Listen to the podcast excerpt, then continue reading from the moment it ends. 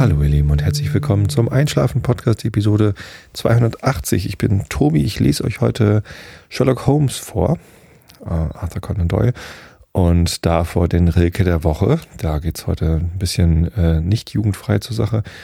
Und äh, davor erzähle ich euch so ein bisschen dies und das, um euch abzulenken von euren eigenen Gedanken, damit ihr gut einschlafen könnt. Und im Gegensatz zu den letzten paar Episoden, die ich so aufgenommen habe, habe ich für diese Episode keinen richtigen, richtigen Plan. Also sonst hatte ich irgendwie mal ein Thema, das ich irgendwie ansprechen wollte und irgendwie mal euch meine Gedanken dazu mitteilen wollte. Habe ich heute nicht. Habe irgendwie heute überlegt, so, hm, was erzähle ich eigentlich heute Abend? So richtig ausgiebig und lange bereite ich mich ja sowieso nie vor. Das ist ja hier nicht so, dass ich irgendwelche wissenschaftlichen Erkenntnisse aufbereiten würde, äh, Doktorarbeiten ähm, jede Woche exerzieren würde, sondern ähm, das, was ich euch hier im Podcast erzähle, ist meistens eher spontan und unvorbereitet. Es hat ja auch gar nicht den Anspruch, vollständig korrekt oder ähm, irgendwie sinnvoll zu sein, sondern es hat nur den Anspruch, euch abzulenken und so ein bisschen, ja, euch teilhaben zu lassen an Gedanken, die ich so in meinem wirren Kopf vor mich hinwälze. Ähm, aber es gibt ja so ein paar Standardthemen, die äh, immer wieder mal vorkommen und da gibt's wieder ein paar, die ich äh, durchaus ähm, heute auch ansprechen könnte. Das erste ist, ich äh, möchte mich ganz herzlich bedanken für eine ganze Reihe Dinge, die ich bekommen habe. Ähm, angefangen mit dem Flattergeld für März. Ich, ihr wisst es ja, ich bin da sehr transparent und erzähle euch das gerne. Für März habe ich 200 Euro und 87 Cent äh, über Flatter bekommen. Vielen, vielen herzlichen Dank für so viel ähm, monetäre Zuneigung. Das hat mich sehr gefreut. Es gab dann darüber hinaus noch eine PayPal-Direktspende äh, über 5 Euro und das ist, das ist richtig toll. Da kann ich jetzt wieder irgendwelchen Quatsch mitkaufen und ich überlege schon, äh, worauf ich denn als nächstes spare oder was ich mit dem, mit dem Geld mache. Habe ich dann noch gar keinen konkreten Plan, was ich als nächstes für einen Quatsch mache.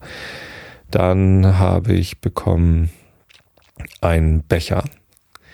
Ähm, das war ein überraschendes Geschenk, weil ich damit so gar nicht gerechnet hatte. Normalerweise, also relativ häufig bekomme ich Geschenke von meinem Amazon Wunschzettel. Das ist total klasse. Ne? Da setze ich da irgendwas drauf und dann äh, kommt es irgendwann oder auch nicht. Und das ist, das ist schön, da Geschenke zu bekommen. Und jetzt habe ich einen Becher bekommen mit äh, dem Einschlafen-Podcast Schriftzug und einem Schaf. Aber nicht einfach so. Also diesen Becher, den kann ja auch jeder kaufen. Ich habe ja bei Spreadshirt habe ich so einen Shop, wo man T-Shirts und eben auch diesen Becher mit dem Einschlafen-Podcast-Logo ähm, schwarz auf weiß äh, kaufen kann. Und der Becher ist auch okay. Also den habe ich mir da dann auch mal bestellt, um zu gucken, wie der so ist. Ähm, ist halt ein ganz normaler weißer Keramikbecher mit eben diesem Aufdruck. Und jetzt habe ich aber einen bekommen, den offensichtlich ein ähm, Hörer oder eine Hörerin extra nochmal für mich gestaltet hat mit einer Blumenwiese unten, also so, so, eine Wiese mit irgendwie ein paar Blümchen und ein paar Schmetterlingen, die noch um das Einschlafen-Podcast scharf herumflattern und so. Und der ist richtig, richtig schick geworden. Vielen, vielen Dank an Unbekannt. Leider stand kein Name dabei. Ähm, Deswegen muss ich das jetzt hier im, im Podcast machen, weil ich habe keine andere Möglichkeit, mich für diesen Becher zu bedanken. Ich fand die Idee so toll. Und dann habe ich noch ein äh, drittes Geschenk bekommen, und zwar eine, eine Nicht-Teilnehmer-Urkunde, so eine Ehrenurkunde sozusagen für die Nicht-Teilnahme an einem Hörertreffen, Podcaster-Treffen. Eigentlich war es ein Gipfeltreffen, wo zwei meiner Lieblingspodcasts äh, sich die Produzenten getroffen haben. Hit Miss Germany und die Esel und Teddy Show haben ein Hörertreffen gemacht in der Nähe von Leverkusen oder einem Stadtteil von Leverkusen. Ich weiß das nicht so genau. Es war zumindest zu weit weg, als dass ich da hätte hinfahren können am vergangenen Samstag, an dem ja auch äh, dann einen Tag später hatte meine Frau Geburtstag und es hätte halt nicht geklappt, da hinzufahren. Hat es schon überlegt, aber naja, nicht wirklich. Also es wäre halt nicht gegangen. So und ähm, trotzdem habe ich dann ein, eine Nicht-Teilnehmerurkunde äh, bekommen mit lauter Autogramm, Aufklebern und so, so Widmungen und so. Es war sehr nett. Vielen, vielen Dank an alle, die da waren und da äh, mir diesen Zettel mit unterschrieben haben. Und der Stefan hat es mir dann zugeschickt, glaube ich. Also vielen Dank. Das hat mich sehr gefreut. So viel Aufmerksamkeit. Tja. Ähm, dann Thema Fußball. Ich war am Freitag im Stadion Millantor und es gab ein Fußballspiel. Ähm, FC St. Pauli gegen den ersten FC Kaiserslautern.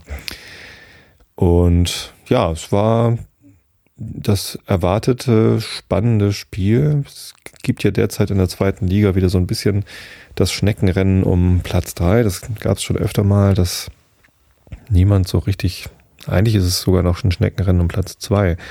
Auch, also ähm, gegen Ende einer Saison, wenn dann die Aufstiegsplätze in der zweiten Liga, also erster, zweiter Platz und der dritte Platz, auf dem man dann in die Relegation kommt, wenn, äh, wenn die nicht so klar vergeben sind und alle Leute, die da noch Chancen haben auf diesem Platz, auf einmal alle irgendwie Punkte abgeben, äh, die sie eigentlich äh, bekommen müssten, dann nennt man das so ein Schneckenrennen, äh, weil, weil niemand besonders schnell ist.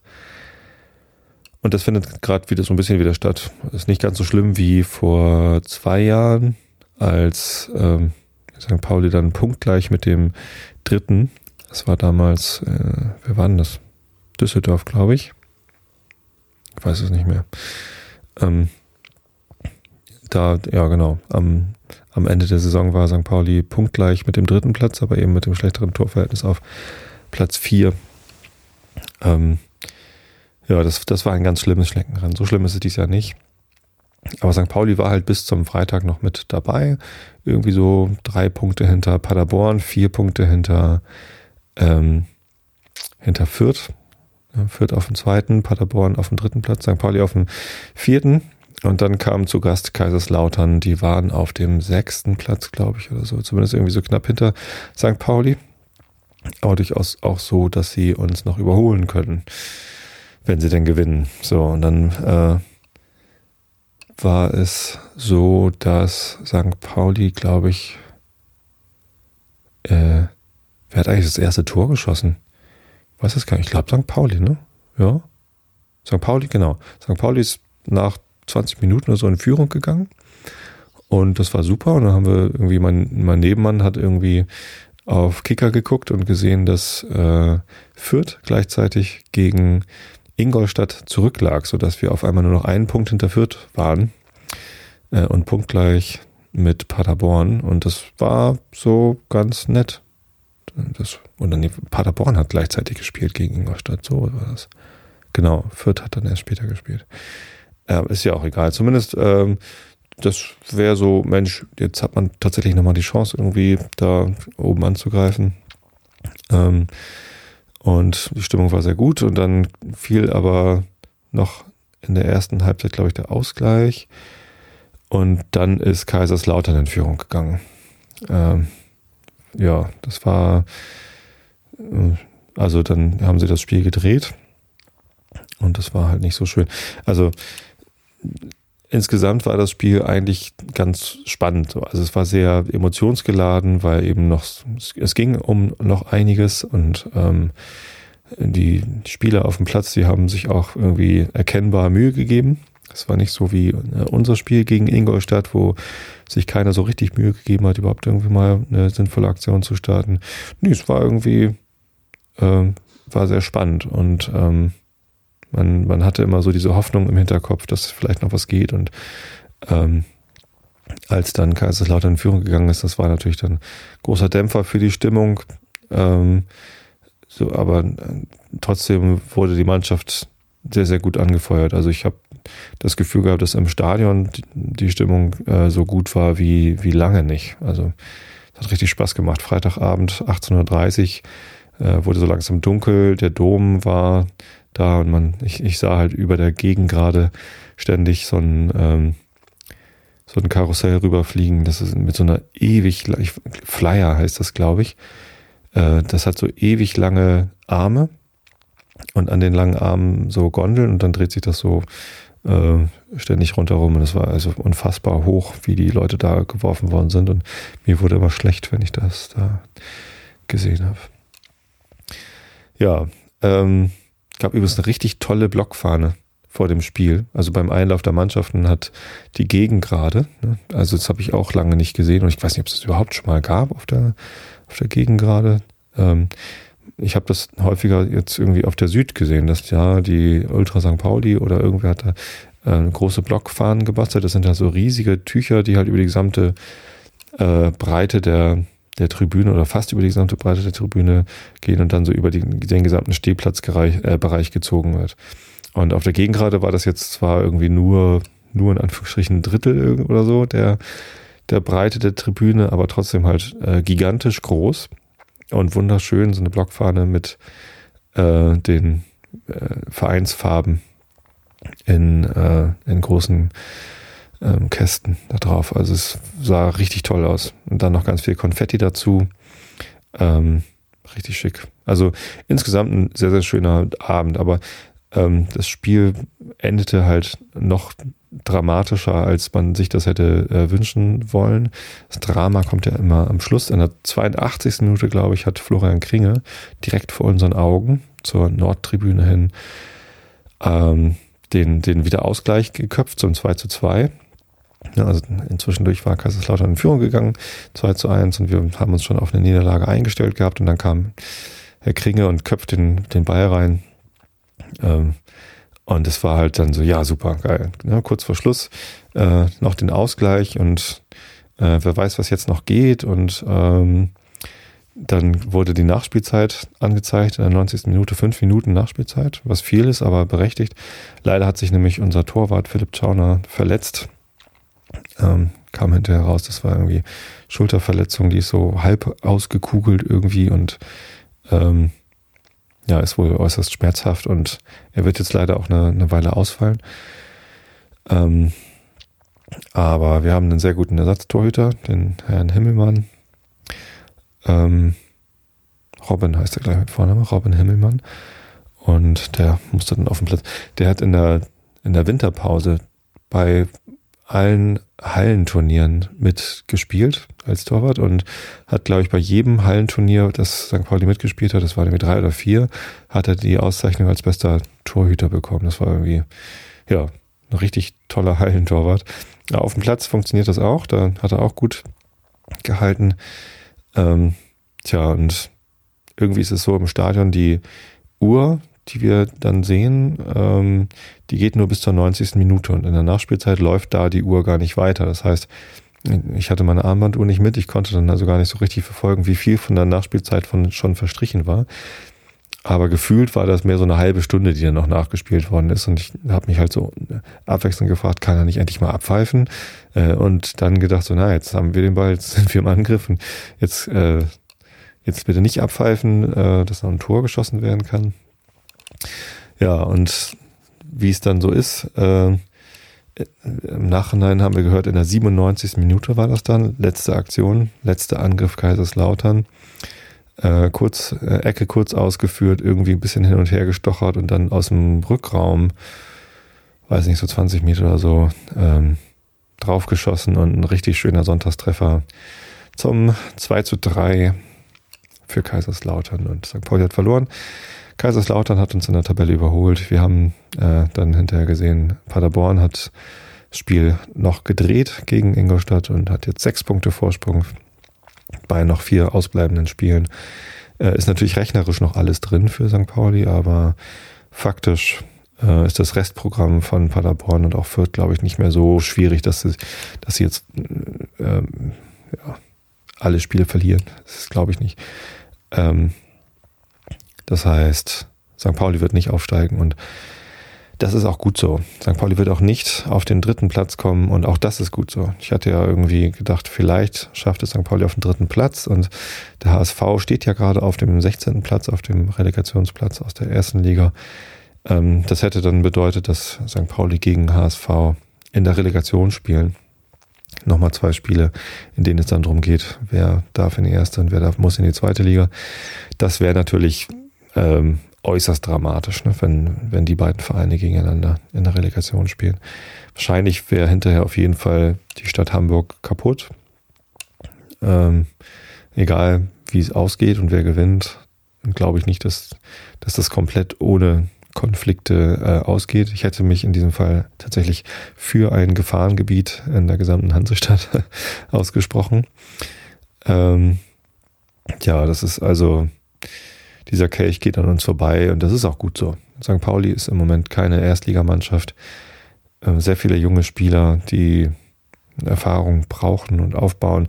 Sehr, sehr viele tolle Spieler und ähm, ich hätte es ihnen gewünscht, dass sie auch mal in die erste Liga schnuppern können, aber das hätte nicht geklappt. Also wir wären halt sofort wieder abgestiegen, wenn wir nicht irgendwie großartig viele weitere neue Spieler verpflichtet hätten.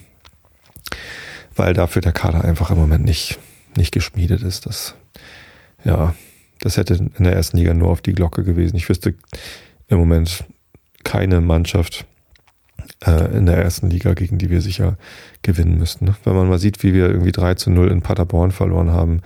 Äh, ich glaube, Paderborn ist tatsächlich eher geeignet, in der ersten Liga irgendwie mal ein, zwei Spiele zu gewinnen.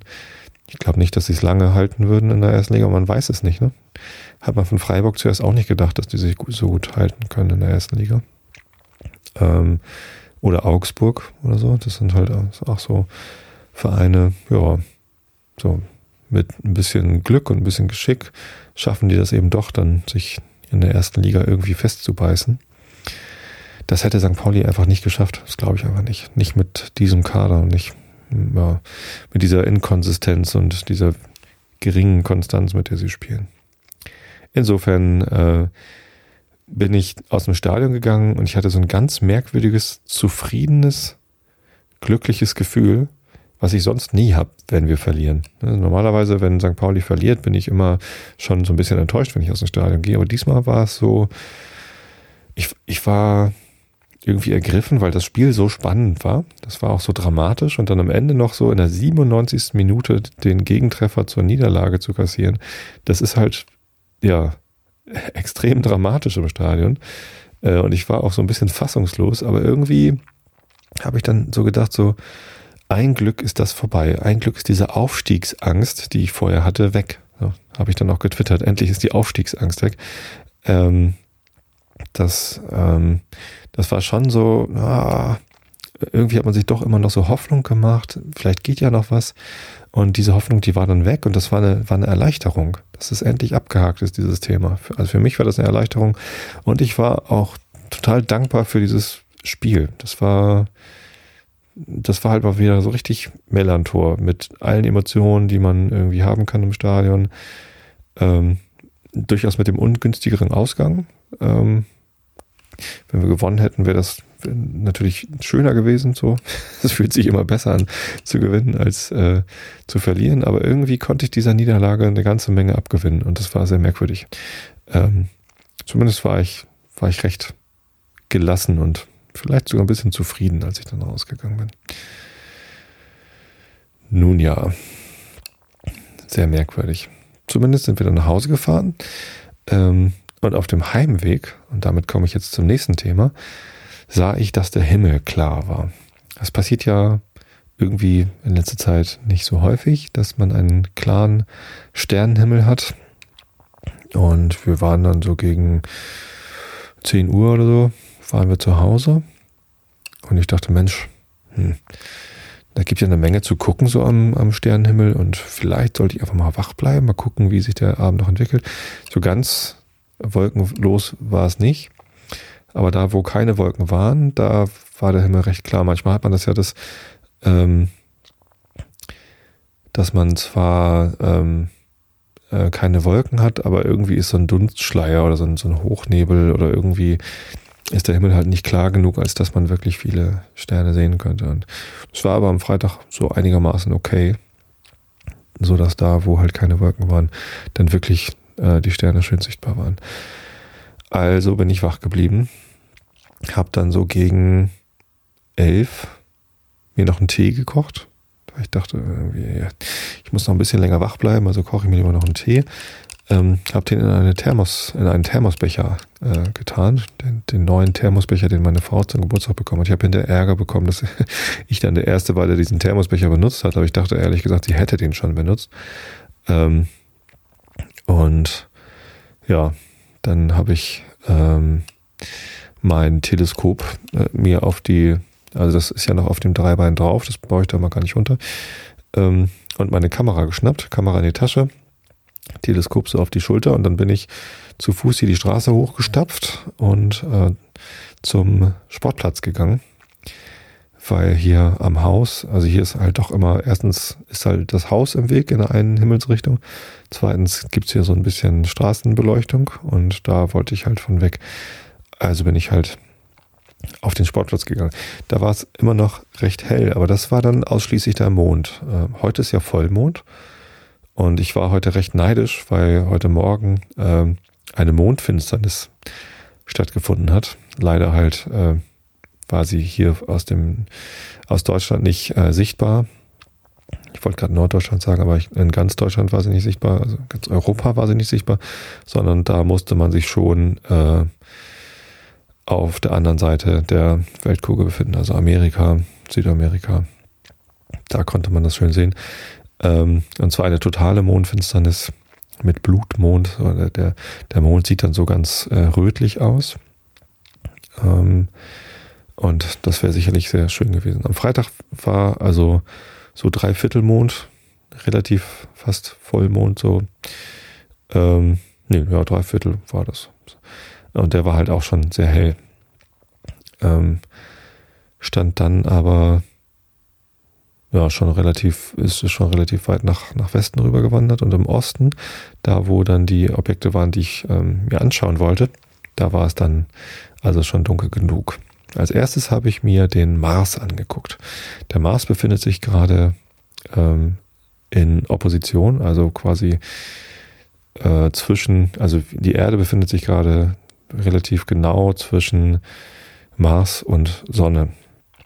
Das heißt, ähm, dass man den, den Mars recht gut sehen kann. Er leuchtet schön hell am Nachthimmel. Gegen zwölf erreicht er dann äh, logischerweise die höchste Position.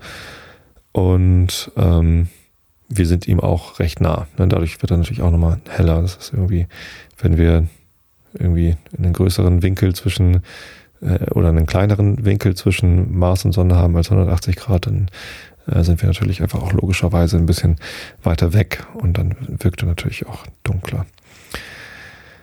Ähm, also habe ich mir den Mars angeguckt und da war ich ehrlich gesagt ein bisschen enttäuscht. Ich weiß gar nicht genau, was ich erwartet habe.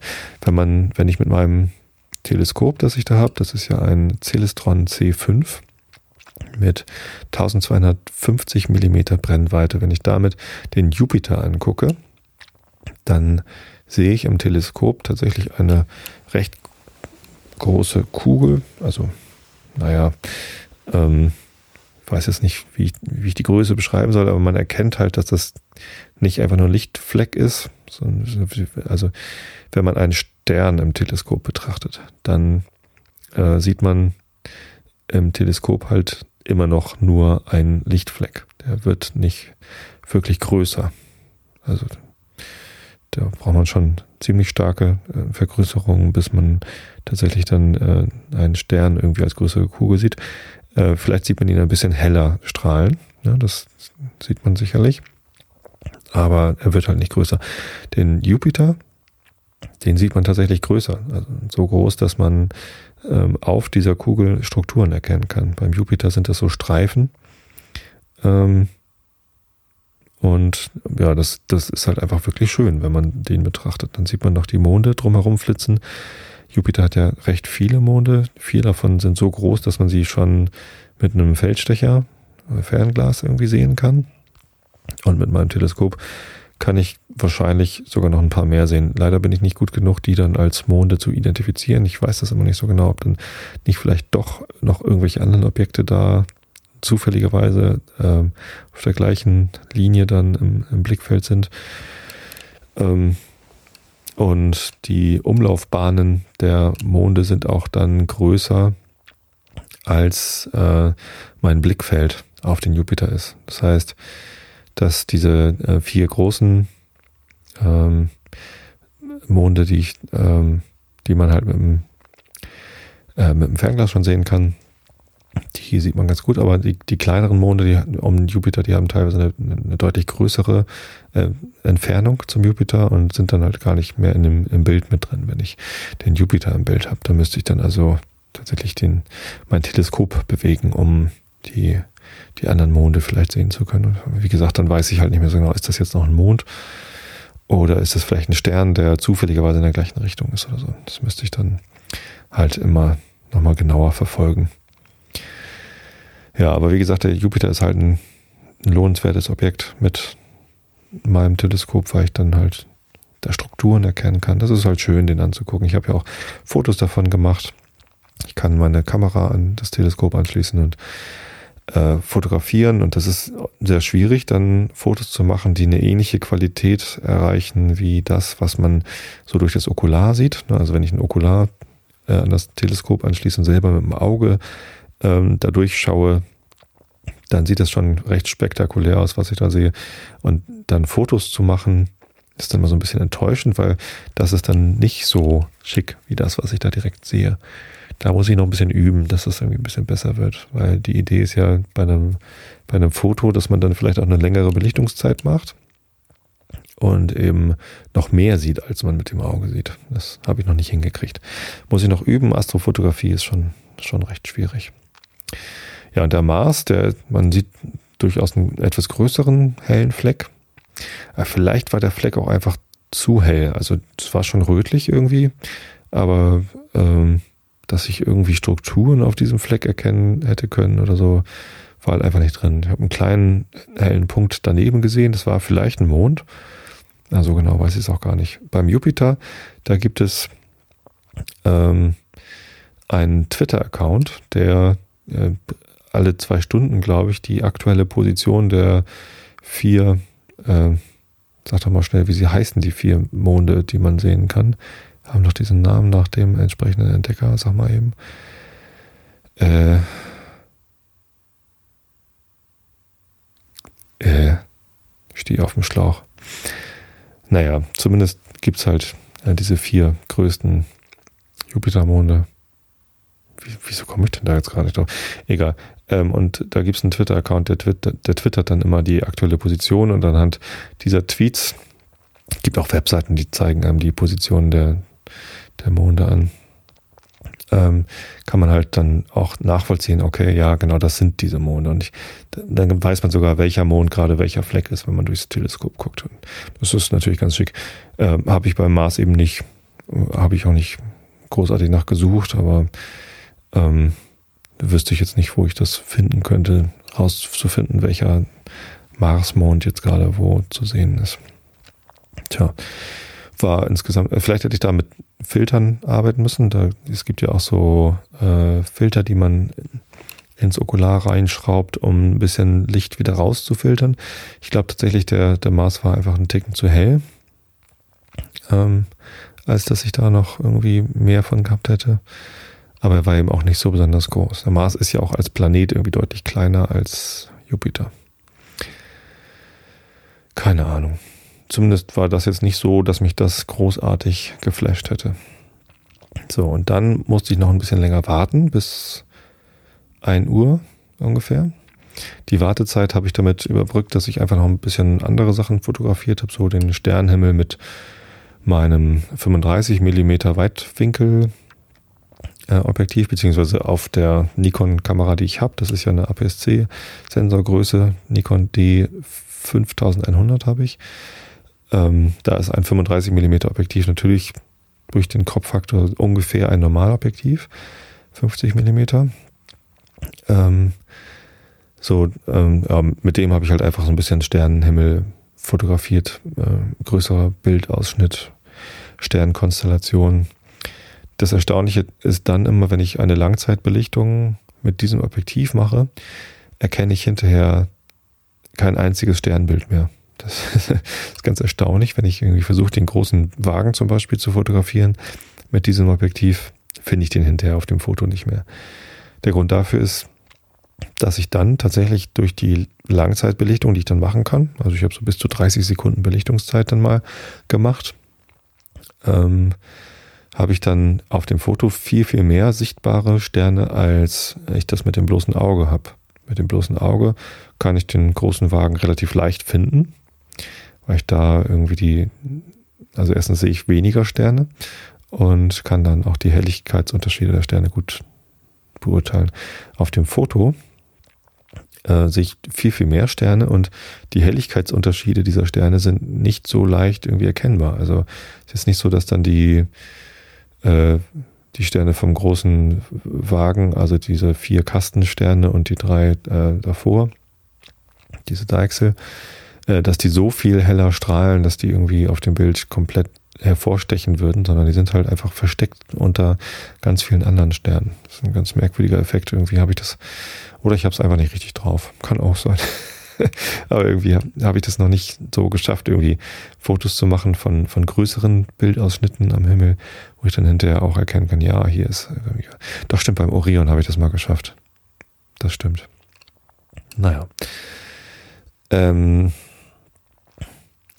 was ich dann noch fotografiert habe, ist äh, mich selbst. Und zwar habe ich versucht, Selfies zu machen äh, mit Langzeitbelichtung. Und zwar bin ich dann, ähm, habe ich das, die Kamera so eingestellt, dass sie so ein bisschen vom Erdboden noch mit drauf hat.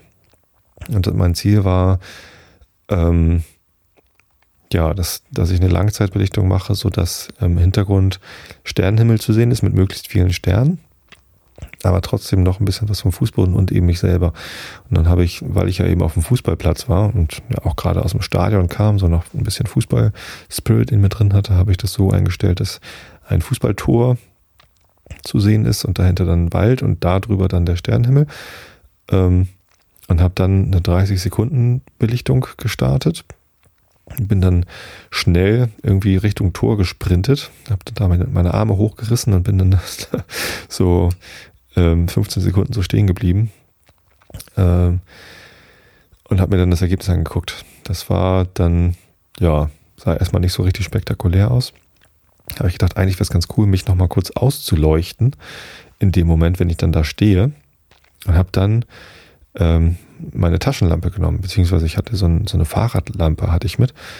Äh, eigentlich um halt dann, wenn ich auf dem Fußballplatz stehe und alles ist dunkel, irgendwie, ja, vielleicht nochmal das Teleskop anleuchten oder eine Kamera anleuchten, dass ich irgendwie nichts verliere und so, hatte ich halt die, äh, diese Lampe mitgenommen. Und die habe ich dann benutzt, um, als ich dann dort stand, ähm, wo ich stehen wollte, äh, mich nochmal schnell selber anzuleuchten mit dieser Lampe. Und äh, das ist eigentlich ganz lustig geworden, das Foto. Nicht besonders gut, aber das ist mal ein ganz besonderes Selfie zumindest. Habe ich hochgeladen bei 500 Pixel. Äh, findet ihr in den Show Notes den Link und ja, ich fand das eigentlich ganz, ganz lustig. Bin dann drauf gekommen, eigentlich müsste ich mal mir noch mehr Mühe geben mit so einem Foto und das dann als neues irgendwie Cover-Foto für den Einschlafen-Podcast nehmen. Ich habe gesehen, das Foto, was man sieht, wenn man ähm, auf einschlafen-podcast.de geht, ganz oben, das ist ja so ein Foto, das hat der Stefan Grönfeld mal von mir gemacht in so einer Fotosession. Und ich mag das eigentlich auch ganz gern. Ne? Das ist da in der Bibliothek, in der Staatsbibliothek entstanden. Ähm, aber weil ich ja so viel über Astrofotografie erzähle hier, könnte man ja eigentlich auch mal ein Satz Fotos machen für das Blog mit ähm, ja, Astrofotos mit mir drauf. Könnte ich vielleicht mich auf eine Bank setzen. Ach, das wäre eigentlich ganz schick. Könnte ich mal machen. Setze ich mich oben auf dem Brunsberg da auf die, auf die Bank und schlage ein Buch auf und mache dann eine Langzeitbelichtung. Aber ich brauche noch mal eine sternklare Nacht, bitte. Das wäre toll, das ist eine tolle Idee. So ein Foto mache ich mal. Mit einem Weitwinkelobjektiv und dann Langzeitbelichtung mit ordentlich Sternen im Hintergrund. Es müssen noch viel mehr Sterne sein, als das da auf dem Selfie, den ich da gemacht habe, irgendwie äh, der Fall ist. Ja, das wird schick. Das mache ich. Ha, gute Idee. Ja, da muss aber auch der Vollmond weg sein. Also eine Neumondnacht mit klarem Himmel brauche ich bitte. Danke. Ja, her damit. Na gut, zumindest ähm, als ich dann diese Fotos gemacht hatte, war es dann endlich 1 Uhr und der Saturn war aufgegangen. Das ist ein Objekt, das habe ich schon einmal durch ein einfaches Teleskop gesehen. Ähm, und das ist beeindruckend. Äh, nicht, nicht so beeindruckend wie die Bilder, die Cassini oder so vom Saturn macht. Die, die sind mal richtig beeindruckend. Da war irgendwie ähm, in der letzten Woche, es gibt so eine Seite, die heißt Astronomy Picture of the Day oder so. Und da äh, von, von der NASA. Und da wird jeden Tag ein Astrofoto ähm, veröffentlicht. Und äh, da gab es letzte Woche eins vom Saturn. Das hat die äh, Cassini. Das ist so eine Sonde, die fliegt halt um den, um den Saturn rum. Die haben wir da mal hochgeschickt. Und Cassini hat ein Foto gemacht äh, vom Saturn von der Seite, so dass man äh, quasi direkt von oben auf die Ringe drauf guckt. Und man sieht die Ringe des Saturn in diesem Bild äh, nur als ganz schmalen Strich.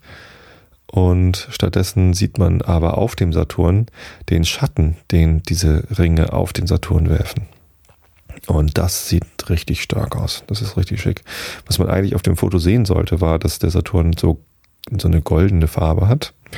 Goldbraun. Äh, auf der einen Seite zumindest. Äh, von den Ringen aus gesehen, auf der unteren beleuchteten Seite in diesem Fall. Und äh, auf der oberen Seite, ähm, da wo dann der Schatten der Ringe hinfällt, ähm, so eine bläuliche Färbung. Und dann äh, gab es halt in dem Text darunter eine Erklärung, warum der Saturn da auf der einen Seite so bläulich aussieht. Ähm, Habe ich jetzt vergessen, ehrlich gesagt. Konnte ich es nicht rezitieren, ohne nochmal nachzugucken.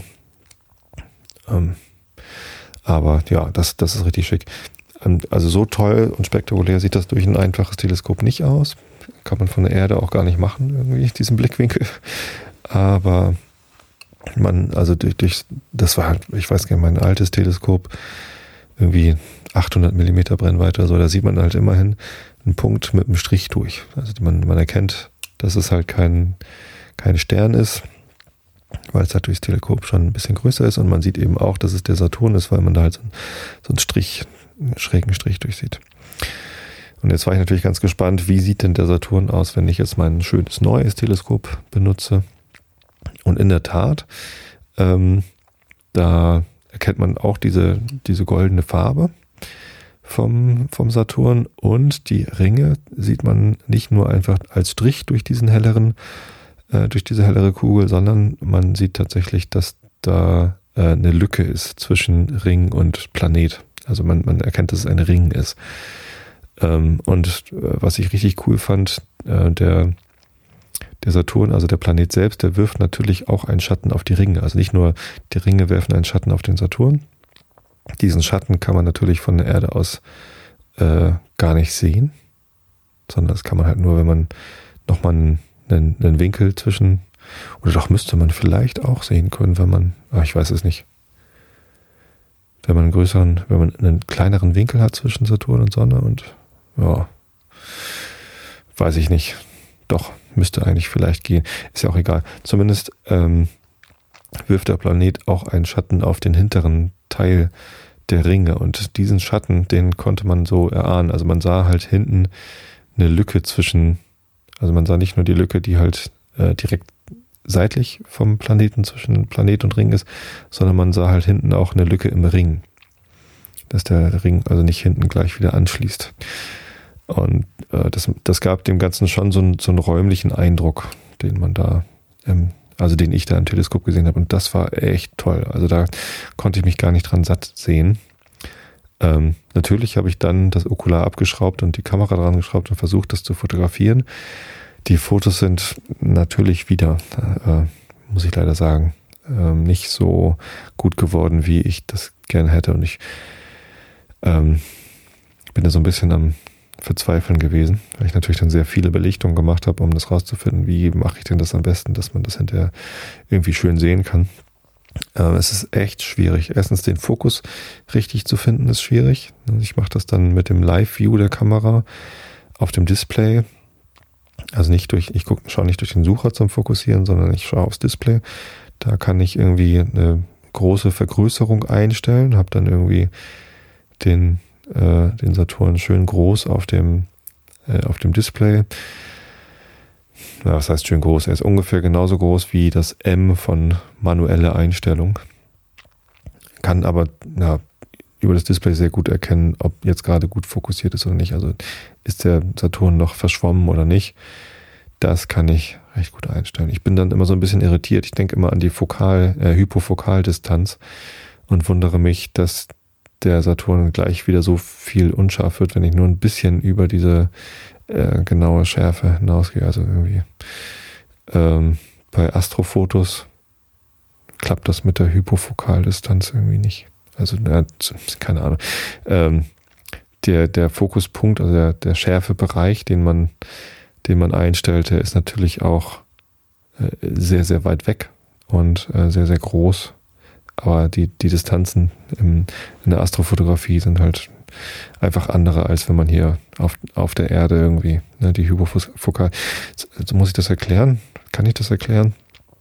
Also ähm, es gibt eine es gibt eine Distanz, die man einstellen kann als Fokus im äh, in Kameras, ab der, wenn man den den Fokus noch weiter nach hinten, also ab nee, ab der, wenn ich wenn ich diese Distanz eingestellt habe, äh, ab der dann nach hinten hin alles scharf ist. Es gibt ja immer einen Schärfebereich bei der Fotografie, der sagt, was denn eigentlich gerade scharf abgebildet wird auf dem Foto.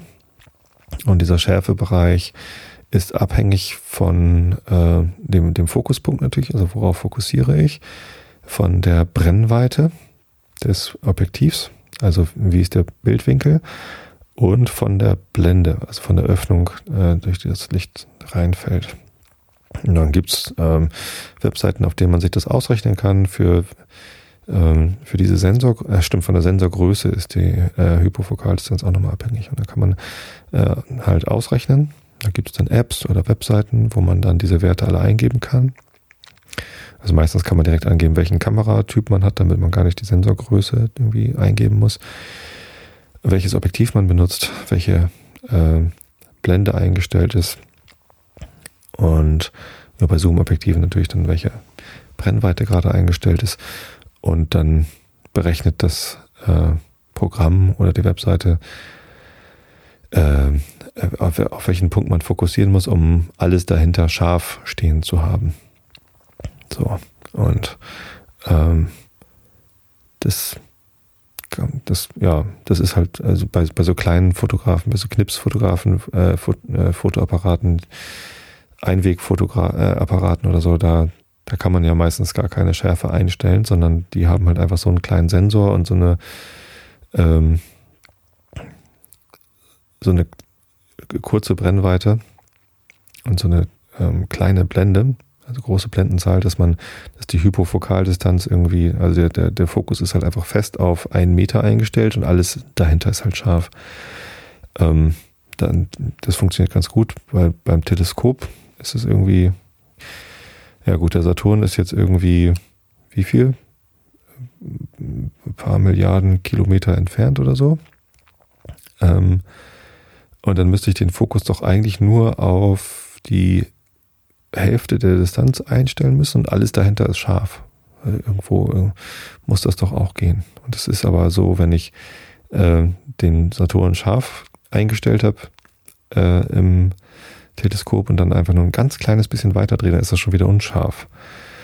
Hm, das ist, das irritiert mich halt immer, wenn ich an diese Hypofokaldistanz denke. Irgendwie habe ich das Gefühl, dass Hypofokaldistanz und Teleskop und Astrofotografie nicht wirklich zusammengehört.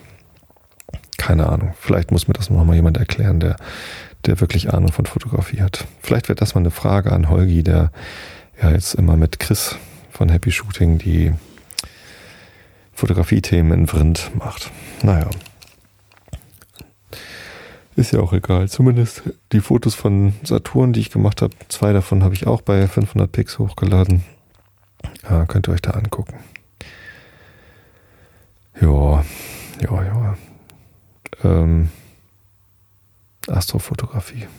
Was gibt es denn noch so für Standardthemen? Ich habe ich hab gar nichts über meinen Schuppen. Doch, ich habe was über meinen Schuppen zu berichten. das ist vielleicht lustig.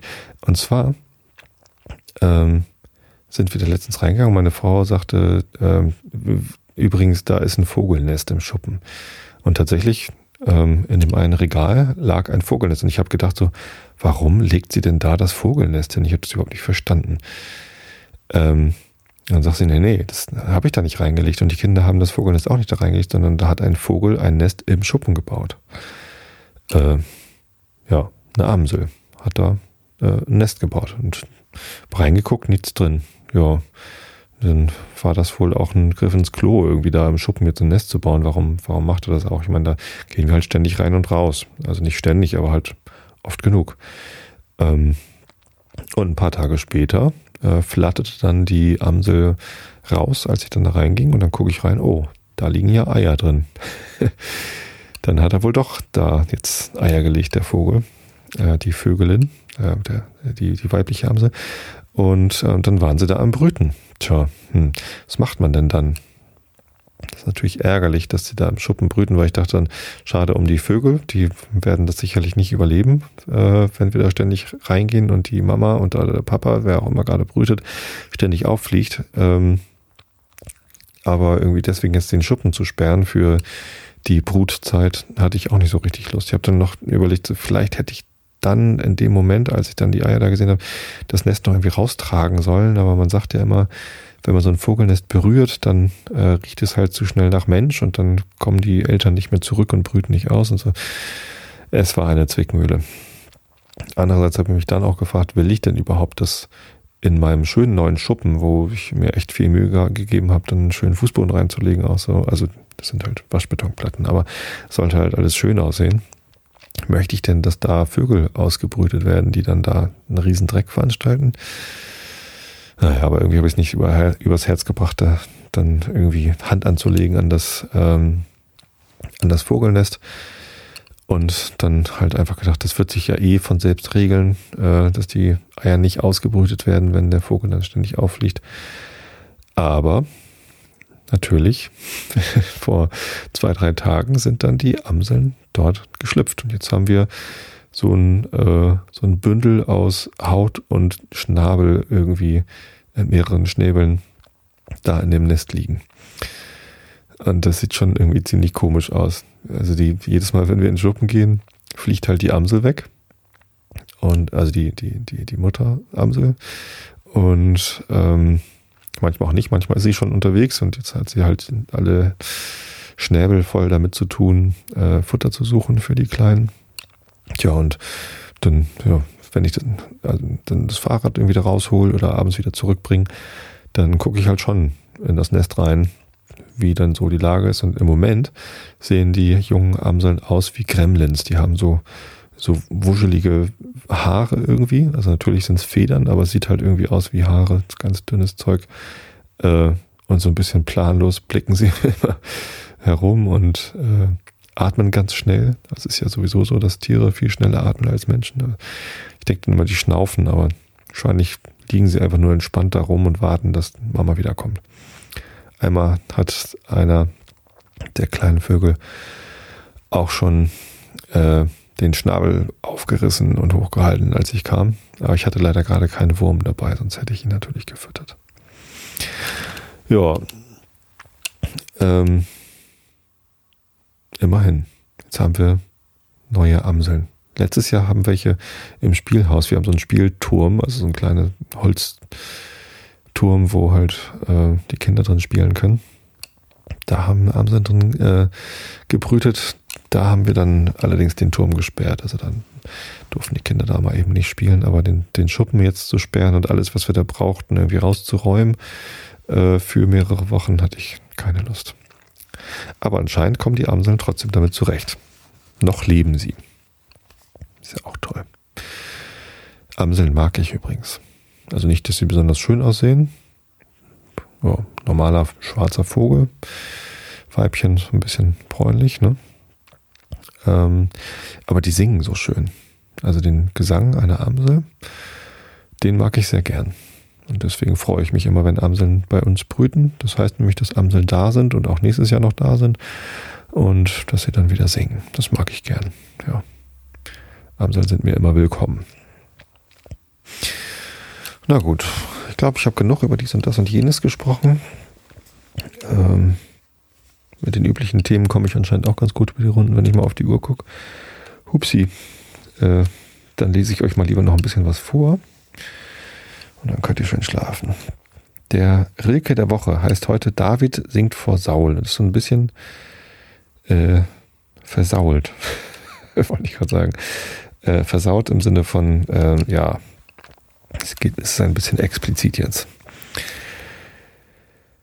Rainer Maria Rilke, David singt vor Saul, Römisch 1. König, hörst du, wie man Seitenspiel Fernen wirft, durch die wir uns bewegen. Sterne treiben uns verwirrt entgegen und wir fallen endlich wie ein Regen und es blüht, wo dieser Regen fiel.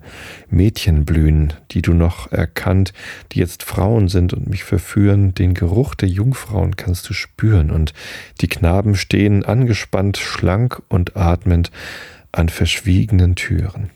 Dass mein Klang dir alles wiederbrächte, aber trunken taumelt mein Getön, deine Nächte, König, deine Nächte, und wie waren, die dein Schwa äh, Schaffen schwächte, oh, wie waren alle Leiber schön, dein Erinnern, glaub ich, zu begleiten, weil ich ahne, doch auf welchen Seiten greif ich dir ihr dunkles Lustgestöhn? Römisch 2 König, der du alles dieses hattest, und der du mit der lauter, mit lauter Leben mich überwältigst und überschattest, komm aus deinem Throne und zerbrich meine Harfe, die du so ermattest. Sie ist wie ein abgenommener Baum durch die Zweige, die der Frucht getragen, schaut jetzt eine Tiefe wie von Tagen, welche kommen, und ich kenne sie kaum. Lass mich nicht mehr bei der Harfe schlafen. Sieh dir diese Knabenhand da an. Glaubst du, König, dass sie die Oktaven eines Leibes noch nicht greifen kann? Römisch 3. König, birgst du dich in Finsternissen und ich habe dich doch in der Gewalt. Sieh, mein festes Lied ist nicht gerissen und der Baum, nee, der Raum wird um uns beide kalt, mein verwaistes Herz und dein verworrenes hängen in den Wolken deines Zornes wütend ineinander eingebissen und zu einem einzigen verkrallt. Fühlst du jetzt, wie wir uns umgestalten, König, König, das Gewicht wird Geist, wenn wir uns nur einander halten, du am jungen König, ich am alten, sind wir fast wie ein Gestirn, das kreist womit wir wieder beim Thema Astro wären. Der nächste Rilke der Woche heißt Ein Frauenschicksal.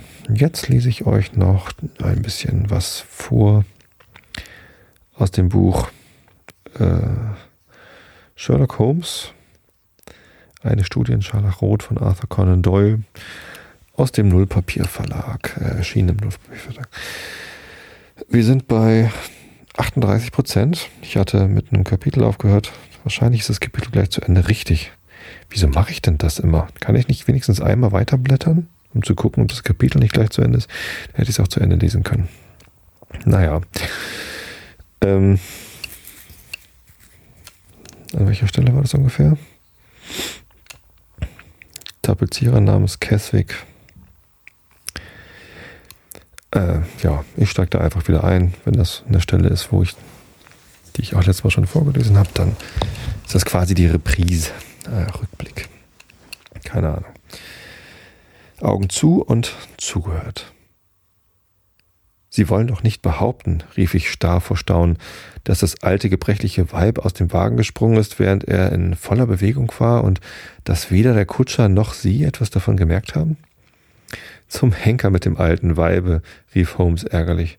Die alten Weiber waren wir, dass wir uns so anführen ließen.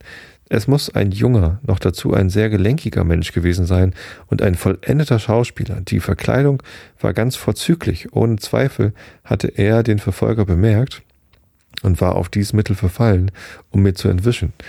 Es ist ein Beweis, dass der Mann, den wir suchen, nicht so allein steht, wie ich glaubte, sondern Freunde hat, die sich im Notfall nicht scheuen, um seines, seinetwillen ein Wagnis zu unternehmen. Nun gehen Sie aber schnell ins Bett, Doktor. Sie sehen ganz abgemattet aus. Ich war in der Tat todmüde und folgte seinem Rat. Holmes blieb bei dem glimmenden Feuer äh, sitzen, und noch bis tief in die Nacht hinein hörte ich die schwermütigen Klänge seiner Geige und wusste, dass er fort und fort das seltsame Problem in seinem Haupte wälzte, dessen Lösung er sich nun einmal vorgesetzt hatte. Sechstes Kapitel Tobias Gregson tut große Taten. Tags drauf waren alle Zeitungen voll von dem Brixton-Geheimnis, wie sie es nannten. Viele brachten außer einem langen Bericht noch Leitartikel darüber. Sie erzählten mancherlei, was mir neu war, und ich bewahre in meiner Brieftasche eine ganze Sammlung von Ausschnitten und Auszügen über den Fall. Das Wesentlichste lasse ich hier folgen. Der Daily Telegraph behauptete, dass die Verbrecherchronik nur wenige Tragödien aufzuweisen habe, die von so seltsamen Umständen begleitet seien. Der deutsche Name des Opfers, der Mangel jedes Beweggrundes, die furchtbare Schrift an der Wand ließen deutlich erkennen, dass die Tat im Auftrag der Revolutionspartei begangen worden. Die Sozialisten besäßen weit verzweigte Verbindungen in Amerika. Wahrscheinlich habe der Ermordete eines ihrer ungeschriebenen Gesetze übertreten und sei dafür zum Tode verurteilt worden. Der Artikel schloss damit, die Regierung zu ermahnen, sie möge ein wachsames Auge auf die Ausländer haben, die nach England kämen. Der Standard klagte, dergleichen Gewalttätigkeiten seien die traurigen Früchte einer freisinnigen Regierung, welche die Massen aufsässig mache und alle Autorität untergrabe. Der Verstorbene, hieß es weiter, ein Herr aus Amerika, hielt sich längere Zeit in London auf, und zwar in der Privatpension von Madame Charpentier in der Torquay Terrace, Camberwell. Er reiste in Begleitung seines Privatsekretärs Joseph Stangerson.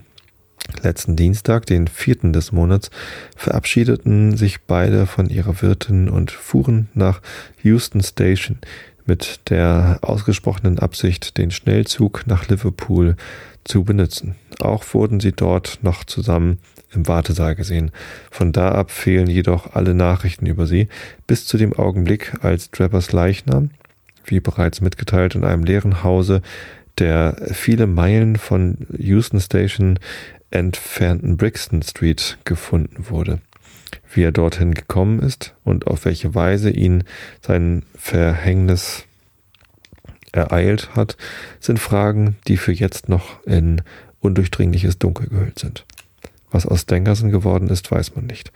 Wir freuen uns zu hören, dass die Herren Gregson und Lestrade mit der Erforschung des Falles betraut worden sind und erwarten zuversichtlich, dass es diesen wohlbekannten Geheimpolizisten bald gelingen wird, die rätselhafte Angelegenheit aufzuklären.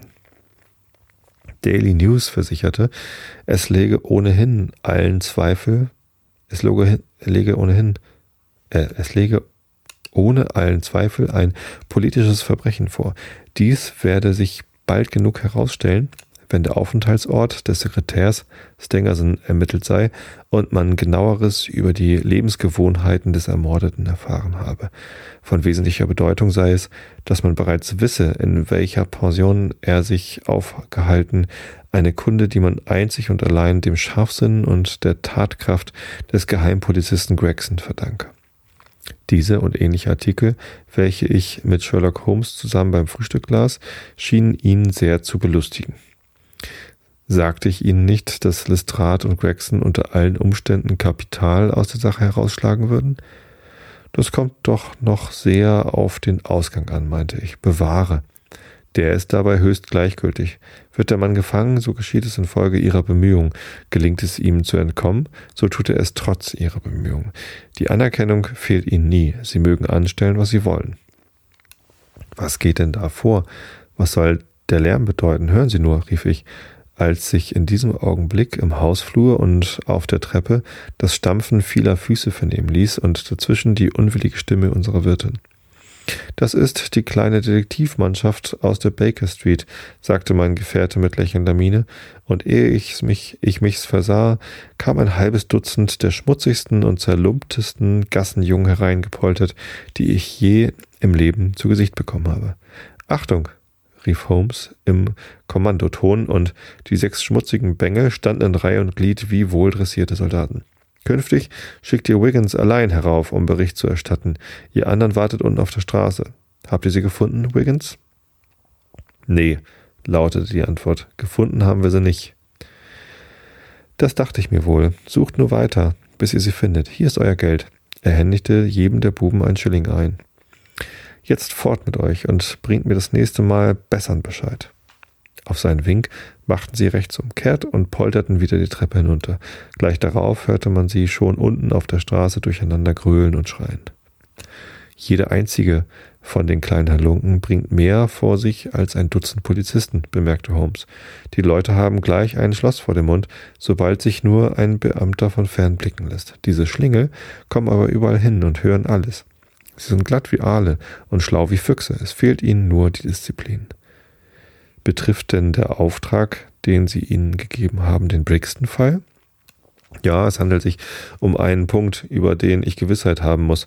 Die werden Sie mir verschaffen. Es ist nur eine Frage der Zeit. Aber holla, jetzt werden wir Neuigkeiten zu hören bekommen. Eben steuert Gregson mit vollem Segel die Straße herunter. Er strahlt förmlich vor Glückseligkeit. Richtig, er will zu uns. Da ist er schon. Es ward heftig an der Hausglocke gezogen und gleich darauf kam der blonde Detektiv die Treppe heraufgesprungen, immer drei Stufen auf einmal und platzte in unser Wohnzimmer. Wünschen Sie mir Glück, werter Freund, rief er Holmes eifrig die Hand schüttelnd. Ich habe jetzt Licht in die Sache gebracht. Es liegt alles klar zutage. Ein düsterer Schatten glitt über die ausdrucksvollen Züge meines Gefährten. Glauben Sie, die rechte Spur gefunden zu haben? fragte er. Die rechte Spur? Was denken Sie? Ich habe den Verbrecher schon hinter Schloss und Riegel. Wer ist es denn? Gregson warf sich stolz in die Brust. Arthur Charpentier, Unterleutnant bei der Königlichen Marine, rief er, sich die fleischigen Hände reibend. Sherlock Holmes atmete sichtlich erleichtert auf. Setzen Sie sich. Und hier ist eine Zigarre. Wir sind sehr gespannt zu hören, wie Sie es angefangen haben. Ist Ihnen vielleicht ein Glas Grog gefällig? Habe nichts dagegen, versetzte der Detektiv. Wer solche Anstrengungen durchgemacht hat, wie ich in den letzten Tagen, bedarf wohl einer Erfrischung. Besonders die geistige Ermüdung war übergroß. Sie werden das verstehen, Herr Holmes, denn auch Sie arbeiten mit dem Kopfe. So. Da muss ich noch mindestens dreimal klicken, um das Kapitel zu Ende zu lesen. Deswegen mache ich jetzt hier einen Schnitt. Ähm, ich hoffe, ihr schlaft alle gut. Wenn nicht, dann wünsche ich euch eine gute Nacht. Träumt was Schönes. Ich habe euch alle lieb und bis zum nächsten Mal.